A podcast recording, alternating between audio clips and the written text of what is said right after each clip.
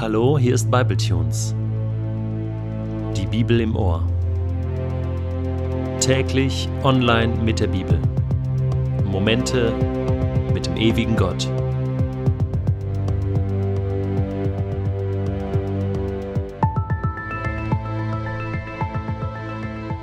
Der heutige Bibletune steht in Matthäus 10, die Verse 34 bis 42 und wird gelesen aus der neuen Genfer Übersetzung. Denkt nicht, ich sei gekommen, um Frieden auf die Erde zu bringen. Ich bin nicht gekommen, um Frieden zu bringen, sondern das Schwert. Ich bin gekommen, um den Sohn mit seinem Vater zu entzweien, die Tochter mit ihrer Mutter und die Schwiegertochter mit ihrer Schwiegermutter. Die eigenen Angehörigen werden zu Feinden. Wer Vater oder Mutter mehr liebt als mich, ist es nicht wert, mein Jünger zu sein. Und wer Sohn oder Tochter mehr liebt als mich, ist es nicht wert, mein Jünger zu sein. Wer nicht sein Kreuz auf sich nimmt und mir nachfolgt, ist es nicht wert, mein Jünger zu sein. Wer sein Leben erhalten will, wird es verlieren. Wer aber sein Leben um meinetwillen verliert, wird es finden. Wer euch aufnimmt, nimmt mich auf, und wer mich aufnimmt, nimmt den auf, der mich gesandt hat. Wer einen Propheten aufnimmt, weil er ein Prophet ist, wird den Lohn eines Propheten erhalten. Wer einen Gerechten aufnimmt, weil er ein Gerechter ist, wird den Lohn eines Gerechten erhalten. Und wer einem von diesen gering geachteten auch nur einen Becher kaltes Wasser zu trinken gibt, einfach weil er mein Jünger ist, der wird, das versichere ich euch, nicht ohne Lohn bleiben. Du hast soeben den letzten wichtigen Teil von Matthäus 10 gehört, in dem Jesus noch einmal ganz klar und deutlich sagt, was es heißt, sein Jünger zu sein und ihm nachzufolgen. Und ich kann buchstäblich deine Gedanken hören. Das kann doch nicht wahr sein. Ich habe immer gedacht, Jesus sei gekommen, Frieden zu bringen.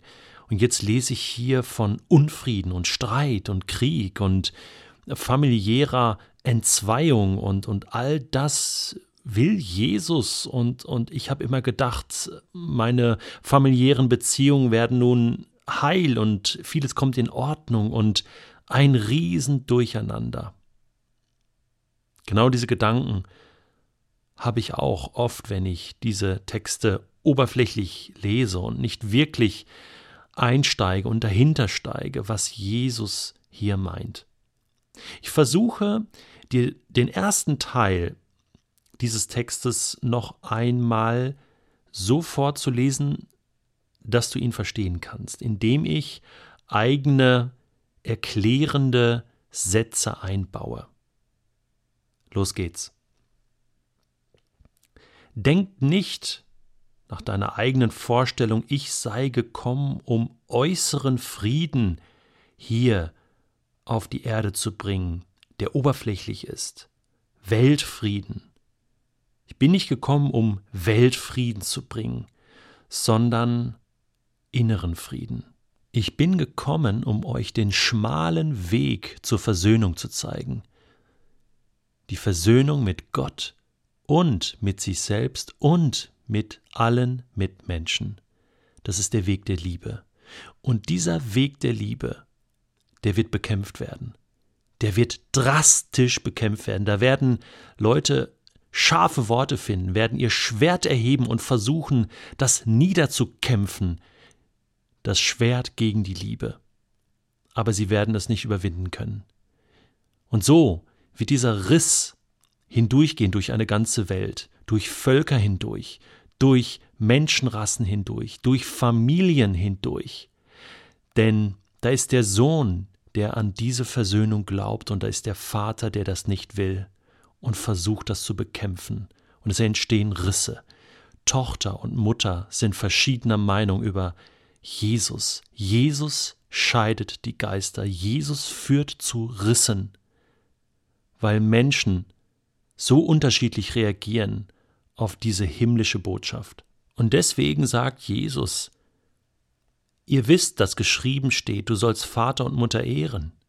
Aber wer Vater und Mutter mehr liebt als mich, mehr liebt als Gott selbst, der kann nicht mein Kind sein, mein Jünger sein, das funktioniert nicht.